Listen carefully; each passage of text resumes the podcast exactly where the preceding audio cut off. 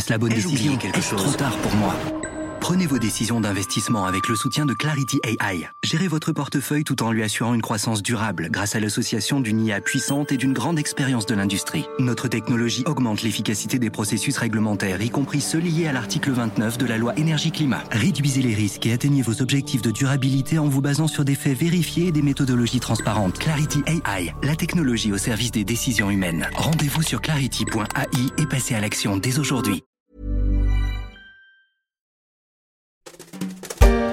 Nous sommes 8 milliards d'humains sur Terre. Nous émettons dans les 38 milliards de tonnes de CO2, selon des chiffres de 2019. Nous vivons des épisodes de sécheresse qui se multiplient et qui s'installent durablement dans des régions entières.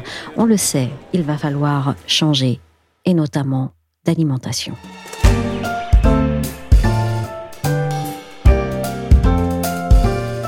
Je suis Michel Varnet, vous écoutez La Story, le podcast d'actualité des échos. Retrouvez-nous sur toutes les plateformes de podcast et de streaming. Abonnez-vous pour ne manquer aucun épisode. On peut changer, les solutions existent. D'ailleurs, ceux qui les portent ont rendez-vous à Paris durant trois jours, du 25 au 27 mai. Ils sont tous là.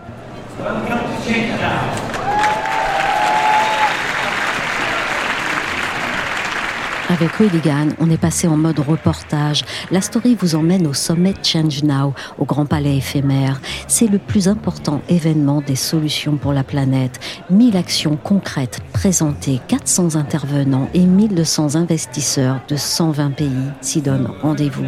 Sur les trois jours, on attend près de 30 000 visiteurs du monde entier. Uh, morning. Mais ce qui frappe le plus à Change Now, c'est l'énergie positive et volontaire qui y règne. Transformer les difficultés, faire des défis des opportunités semble animer toutes les personnes présentes. Now, what's special for this year? À commencer par ma première invitée, Gaëlle Le Gélard, qui m'a rejointe au centre du salon, dans une cabine vitrée pour l'enregistrement. Elle est responsable de conception pour la fondation Helen MacArthur, celle de la navigatrice britannique, gagnante du Vendée Globe, devenue depuis entrepreneuse sociale et défenseuse de l'économie circulaire. Cours des deux dernières années, avec votre équipe, vous avez passé au crible le système alimentaire autour de questions comme la nourriture pourrait-elle aider à lutter contre les changements climatiques et peut-elle construire la biodiversité plutôt que de la détruire? Il en est sorti un rapport qui met en évidence, selon vous, la nécessité d'une grande refonte. Alors, qu'est-ce qui ne va pas dans le système alimentaire actuel? Un certain nombre de choses. D'abord, je pense qu'il faut se rendre compte que le système alimentaire, au niveau mondial, c'est un tiers des émissions de gaz à effet de serre, à lui tout seul. C'est énorme. En fait, le premier problème, c'est une statistique qui, moi, me marque à chaque fois, c'est que 60% de nos apports caloriques viennent de quatre végétaux seulement. Donc c'est le maïs, le blé, le riz, la pomme de terre. Alors qu'il y a des centaines de milliers de plantes comestibles. Donc ce que ça envoie comme signal aux agriculteurs, c'est cultiver ces ingrédients. Et non seulement ces ingrédients, mais des variétés très spécifiques de ces ingrédients. Donc en termes de paysage, ça donne des grands champs de monoculture comme on en voit dans beaucoup de nos campagnes.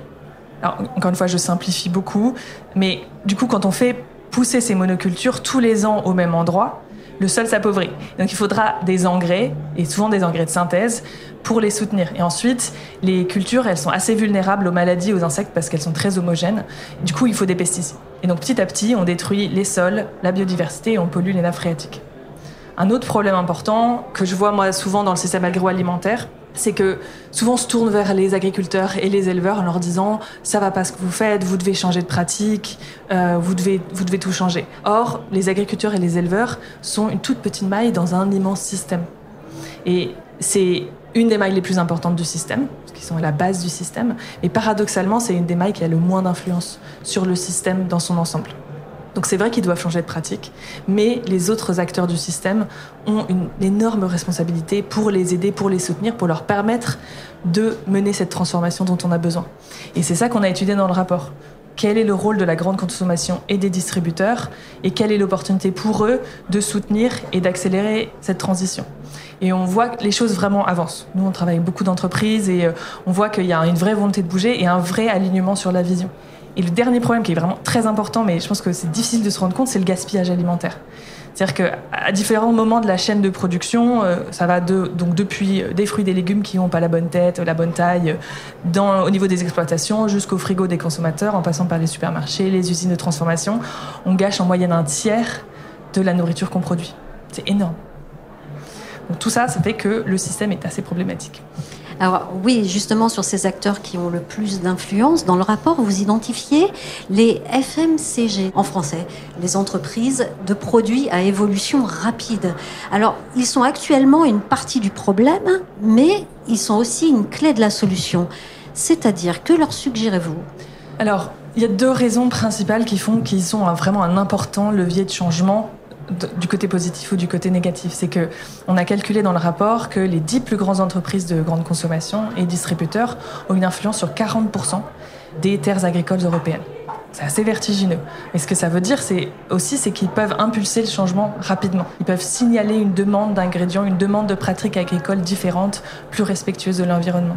Et la deuxième raison, c'est que ces entreprises conçoivent nos produits, les designent. Et en fait, concevoir les produits alimentaires, ça veut dire non seulement définir la texture, le goût, l'apparence, le prix du produit, mais c'est aussi définir son impact environnemental en choisissant le type d'ingrédient qui va aller dans la recette, en choisissant le type de, produit que ça va être. Est-ce qu'on va faire un encas, un yaourt? Est-ce qu'on va utiliser du blé ou de l'avoine, du lait animal ou du lait végétal? Euh, Où est-ce qu'on va aller le chercher, ces ingrédients? Est-ce que c'est dans la région? Est-ce que c'est à l'étranger? Et quels critères on va donner pour aller sourcer ces ingrédients? Est-ce que c'est bio, par exemple?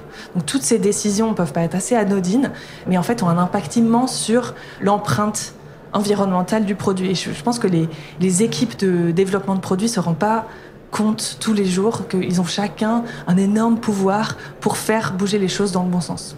Le problème, c'est que l'impact environnemental, souvent, c'est pensé après seulement.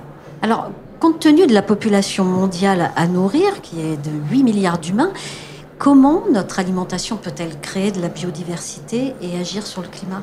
Alors, c'est une question très intéressante. J'aimerais bien qu'on réfléchisse d'abord à quoi ressemble une agriculture qui enrichit la biodiversité et qui agit sur le climat. Euh, donc il y a différentes courants de pensée, il y a l'agroécologie, la permaculture, l'agriculture régénératrice. Tout ça, c'est des nuances d'une même vision qui est de penser les exploitations agricoles et les élevages comme des écosystèmes. Des écosystèmes qui sont durables, qui sont bénéfiques, qui sont résilients et qui sont intégrés dans de plus grands écosystèmes, qui sont des écosystèmes régionaux, nationaux, planétaires. Et en fait, tout est pensé autour de ce que chaque ingrédient prend et apporte à l'écosystème. Donc par exemple, euh, pour être un peu plus concrète, on peut mettre en place des cultures de couverture qui permettent de protéger les sols l'hiver. Et ça permet une capture du carbone euh, toute l'année. On peut mettre, planter des légumineuses en rang, côte à côte avec d'autres, euh, par exemple avec du blé ou d'autres céréales.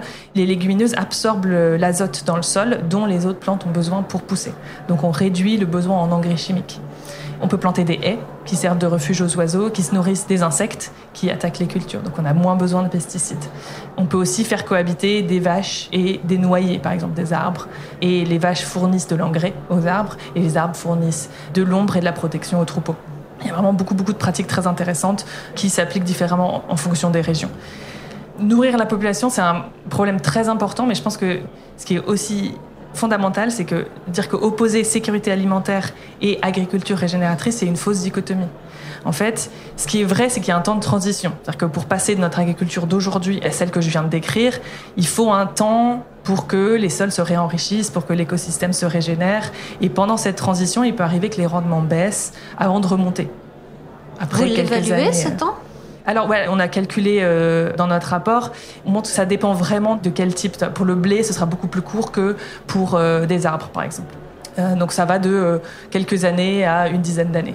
Et en fait, ce qui est intéressant, c'est que si vous regardez ce que produit une exploitation qui fonctionne comme ce que j'ai décrit, au lieu de produire, disons, 10 tonnes de blé, elle produira 5 tonnes de blé mais aussi des petits pois, de la moutarde, des noix, etc. en fait, il y aura une bien plus grande diversité donc, euh, de revenus pour les agriculteurs, diversité de revenus, et euh, plus ou moins un même tonnage de nourriture. C'est juste que ce sera un tonnage diversifié. Et ce qui est bien mieux pour la résilience contre les aléas climatiques et pour nous consommateurs. Et en fait, ce que ça veut dire pour les entreprises, c'est que au lieu de concevoir les produits avec ces quatre euh, ingrédients dont on a parlé plutôt, elles vont devoir intégrer dans leur portfolio de produits beaucoup plus de plantes et d'ingrédients différents. Ce qui, en tant que consommateur, moi, me réjouit grandement. Il faut aussi regarder le système à l'échelle mondiale. On peut commencer déjà par une réduction de la consommation de viande venue d'élevage intensif. Ça, ça libérerait beaucoup de terres cultivables qui sont aujourd'hui utilisées pour la nourriture des élevages. Ensuite, on peut s'attaquer au gaspillage dont on a parlé euh, tout à l'heure. Comme j'ai dit au début, on gâche un tiers de la nourriture qu'on produit à peu près. Donc euh, ma conclusion vraiment c'est non seulement c'est possible de nourrir le monde avec une agriculture qui régénère les sols, qui enrichit la biodiversité, mais d'après nos calculs dans le rapport, c'est une agriculture qui permettrait des meilleurs revenus et des revenus diversifiés pour les agriculteurs. Donc c'est tout bénéfique. Ils sont plus dépendants, par exemple, du prix du lait qui est très volatile ou du prix du blé qui est très volatile. Donc tout d'un coup, euh, tout d'un coup, il y a le blé et les petits pois et l'orge. Il faut vraiment repenser tout le système pour concevoir des produits autour de ce dont la nature a besoin pour prospérer. C'est seulement comme ça qu'on arrivera à faire de cette transition un succès dans les délais qui nous sont impartis, qui sont assez courts. Mais c'est le rôle de qui de faire cette reconception, ce redesign? Ah ben, C'est le rôle des marques de grande consommation et des distributeurs. C'est le rôle de ceux qui conçoivent ce qu'on a dans nos frigos et dans nos placards. Absolument leur rôle. Si c'est leur rôle, comment l'abordent-ils Alors, je pense que la plupart ne s'en rendent pas compte les décisions qui sont prises, elles sont vraiment ils sont très très forts dans leur métier qui est de produire des aliments qui ont euh, le goût qu'ils recherchent, de trouver les, bonnes euh, les bonnes recettes qui vont euh, avoir la texture qu'ils recherchent. ce dont ils ne se rendent pas compte, c'est que chacune de leurs décisions a potentiellement un impact sur l'environnement. Et en, fait, quand nous on va voir ces équipes dans les entreprises et qu'on leur explique à quel point ils ont un pouvoir de changer les choses dans la bonne direction, on voit des étincelles dans leurs yeux et ils disent mais oui en fait c'est possible. Moi aussi j'ai mon rôle dans cette transition et je sais comment le faire et je sais ce que je peux faire avec mes outils et avec mes connaissances. Et c'est assez beau de voir ça. Moi, je, vraiment voir la transformation des gens. Euh, il y a vraiment quelque chose qui se passe quand on leur explique qu'ils euh, ont les clés. Continuons dans les allées de Change Now. Sur les stands, les mots solution, responsabilité, engagement ponctuent les grandes sections du sommet que sont l'énergie, les océans ou l'alimentation, justement. Même l'espace restauration à l'extérieur est engagé. C'est ce qui est écrit. J'ai tendu mon micro à Mathilde devant le food truck du traiteur Mille Merci pour qu'elle m'explique en quoi il était engagé. L'engagement, ben, c'est de travailler pour proposer des produits de la meilleure qualité avec l'impact euh, le plus faible possible. Alors nous, comment on le fait? Ben, On s'engage à faire du zéro déchet. Donc on jette rien sur nos prestations. On travaille en direct avec beaucoup de nos producteurs dans le bassin parisien et on limite euh, certains produits euh, sur notre carte. Donc on a une approche qui est très végétale. On fait pas de viande rouge, on fait pas de produits en surpêche. Euh. enfin bref, on a un cahier des charges assez strict et on essaie de faire découvrir les produits qui sont accessibles, qui sont bons pour la santé et qui sont, qui sont bons pour la planète au plus grand nombre. De la terre à l'assiette, l'alimentation passe par la distribution comme l'a expliqué Gaël Le Gélard. Et justement, le secteur a aussi ses acteurs à impact, comme l'épicerie, Omi et compagnie. Sa cofondatrice Joséphine Bournonville est venue en cabine podcast pour en parler. Omi et compagnie, vous le revendiquez comme la première marque d'aliments régénératifs, c'est ça? Oui, c'est ça. Utilisant l'alimentation comme levier d'impact environnemental, mais aussi social. Vous l'avez lancé en 2021 avec Christian Georges, qui était à l'origine de Vestiaire Collective et dont on peut dire qu'il est un serial entrepreneur à impact. Absolument, oui. Alors, je suis allée sur le site d'Omi et compagnie, on y trouve des sauces, du jus, du riz et même du ketchup. On commande et on se fait livrer. Alors, qu'est-ce qu'il y a de plus chez Omi et compagnie? Alors le plus, c'est aussi euh, la certitude que euh, vous achetez la meilleure version de euh, ce ketchup, cette sauce tomate, c'est-à-dire celle qui va prendre en compte l'impact environnemental de l'agriculture, qui va bien rémunérer les producteurs et qui est aussi bonne pour la santé puisque ce sont des produits sains, sans ingrédients bizarres, sans ingrédients ultra transformés. Donc c'est vraiment la meilleure version. L'autre aspect, c'est aussi qu'on apporte la transparence sur le prix. Donc pour chaque produit que vous achetez, vous allez savoir qui gagne quoi, combien gagne le producteur, combien gagne le fabricant, combien gagne et comment on fait ça en fait? Est-ce que c'est une façon nouvelle de faire de l'épicerie? Est-ce que la méthode est différente? Ah oui, c'est absolument euh, novateur, euh, la transparence. Et pour nous, c'est vraiment un pilier. Euh, notre objectif, c'était aussi de redonner la confiance aux consommateurs dans un monde où il y a eu énormément de scandales alimentaires. On ne sait plus trop que choisir quand on va dans un supermarché. Donc nous, on se concentre sur donner une version de chaque produit mais la meilleure. Et surtout en tant que marque alimentaire, ce qui est aussi très novateur, c'est que On a notre propre équipe d'ingénieurs agronomes en interne qui comprennent les enjeux de chaque filière agricole et qui sont sur le terrain pour engager les producteurs dans la transition euh, vers l'agriculture régénérative, qui est pour nous euh, la mieux disante euh, sur les aspects environnement et aussi santé. Vous défendez l'agriculture régénérative et considérez que le cahier des charges des produits bio ne va pas assez loin, c'est-à-dire oui, c'est-à-dire en fait le cahier des charges, donc comme son nom l'indique, c'est un cahier des charges, donc à un instant T, il faut répondre à un certain nombre de critères. Et euh, par rapport à la bio des années 80, qui allait beaucoup plus loin, euh, le cahier des charges bio s'est arrêté euh, sur un sujet très important, bien sûr, hein, qui est celui des pesticides et des engrais. donc, on, ça réduit, voire supprime complètement leur utilisation.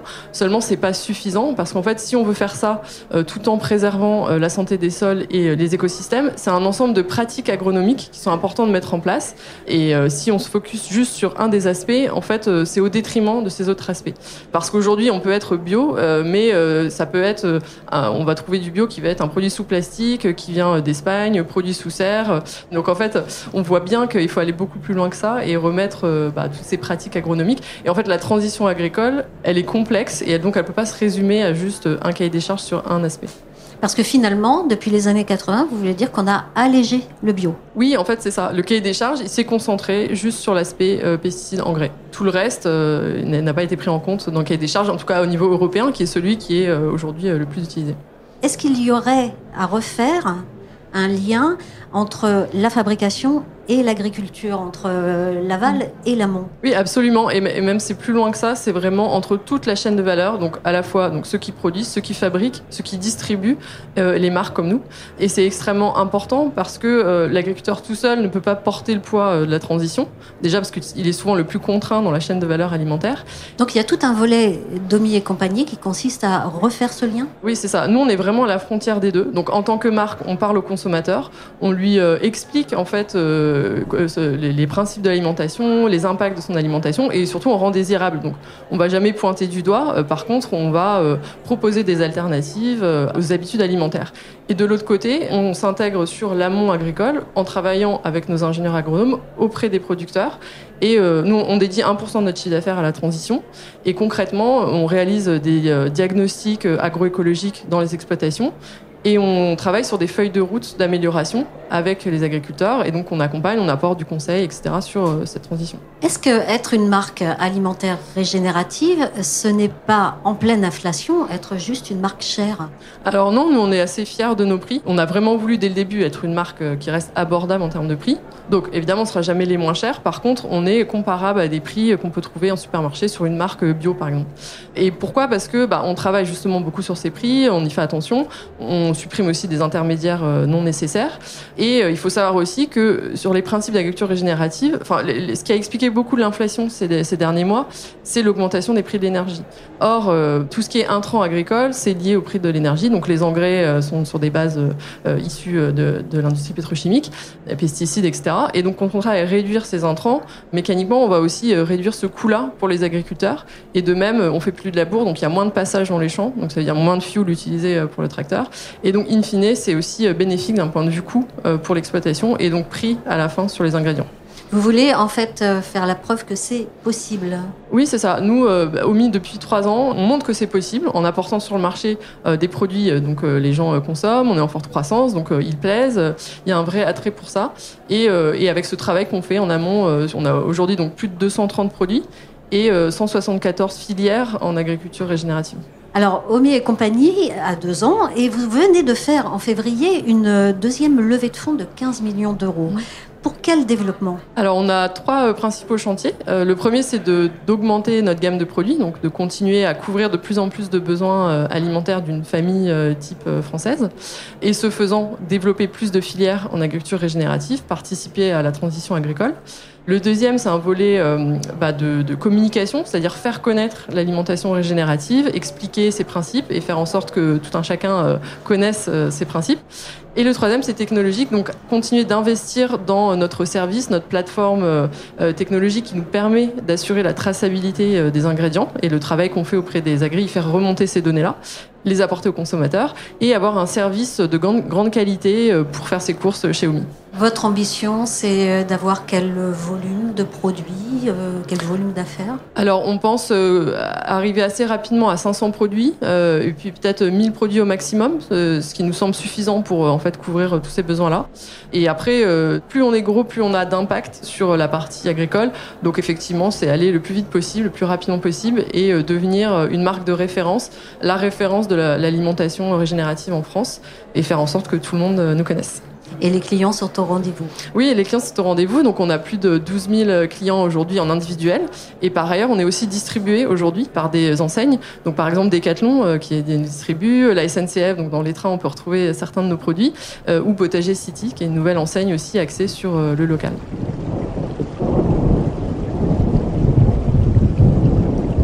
Mais les défis de l'alimentation, ce sont aussi ceux de l'eau. La question est brûlante après un hiver exceptionnellement doux et sec, et le retour annoncé d'El Niño qui pourrait amener un nouvel été caniculaire. On reste dans le changement, mais on quitte Change Now pour retrouver la rédaction des échos. Mathilde Gola a fait une enquête sur ce qu'on allait manger quand l'eau serait rare. Et pour commencer, elle a visité un drôle de magasin en ligne, le Drop Store. En fait, les Pays-Bas ont lancé ce fameux drop store qui signifie magasin de la goutte en bon français pour sensibiliser le public au changement climatique et donc à un avenir où l'eau sera devenue un vrai bien précieux. Donc sur ce site fictif, chaque produit dispose d'une étiquette où la quantité d'eau utilisée pour sa production est indiquée. La cause de la raréfaction du produit est également renseignée, comme la sécheresse, la pollution ou bien encore les inondations. Et vous le devinez, dans cette boutique en ligne fictive, les prix des denrées sont exorbitants. Une fiole d'eau très pure de seulement 15 ml est vendue 182 euros. Un épi de maïs de 35 grammes, 118 euros. Deux cubes de fromage valent 100 euros. Et accrochez-vous bien, 4 carrés de chocolat coûtent 3200 euros. À quel point c'est de la fiction? Eh bien, ce scénario pourrait devenir une réalité, répondent tous les experts que j'ai interrogés. En fait, cet avenir apocalyptique qui nous est dessiné par les Pays-Bas pourrait même se réaliser à l'horizon 2050 si l'on ne fait rien. L'agriculture est en effet la première activité consommatrice d'eau en France. Elle sera donc lourdement pénalisée par sa raréfaction. La recharge des nappes phréatiques est déjà un vrai problème. On le voit en ce moment, ça n'arrête pas de faire la une des journaux. Et ce phénomène se produit beaucoup plus tôt que c'était initialement envisagé. Et cela n'est vraiment qu'un début, nous alertent tous les experts. C'est juste une question de prix ou bien notre assiette va aussi devoir évoluer? Alors complètement, vous avez raison, c'est toute notre assiette qui va devoir évoluer. D'ici 2050, notre consommation sera différente, pas radicalement différente, mais quand même différente. Par exemple, on consommera moins de produits animaux, sans pour autant que l'on devienne tous 100% végétariens, bien évidemment. Le régime alimentaire passera de environ 60% de protéines d'origine animale à 40 ou 50%. Et pour compenser cette baisse de protéines animales, il faudra manger 5 fois plus de légumineuses. Les calibres et les goûts des fruits et des légumes vont aussi changer.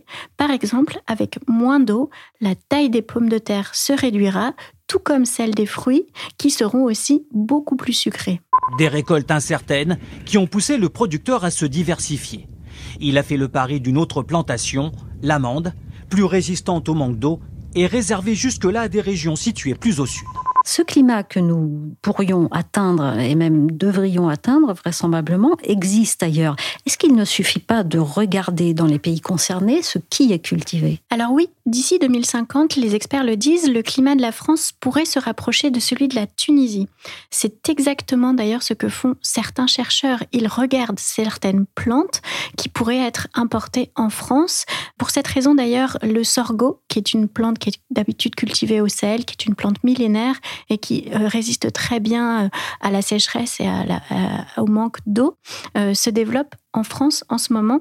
Des agriculteurs adaptent aussi déjà leurs pratiques et des nouvelles filières émergent déjà en France, comme celle du sorgho, nous l'avons dit, mais celle de la pistache, de la nèfle. Et sans surprise, les changements les plus nombreux sont actuellement menés dans le sud de la France, bien sûr, car cette région est la plus touchée par le manque d'eau. La culture de pistachier s'y développe, tout comme celle du sorgho. La céréale, donc originaire d'Afrique, et elle est également cultivée en Vendée, en Lozère et même jusque dans les pays de la Loire. On l'utilise pour nourrir le bétail, mais aussi pour faire du pain, de la bière ou encore des pâtes. La géographie agricole française pourrait-elle s'en voir totalement transformée? Oui, exactement. C'est déjà ce qui se produit et ça va s'accentuer, bien évidemment.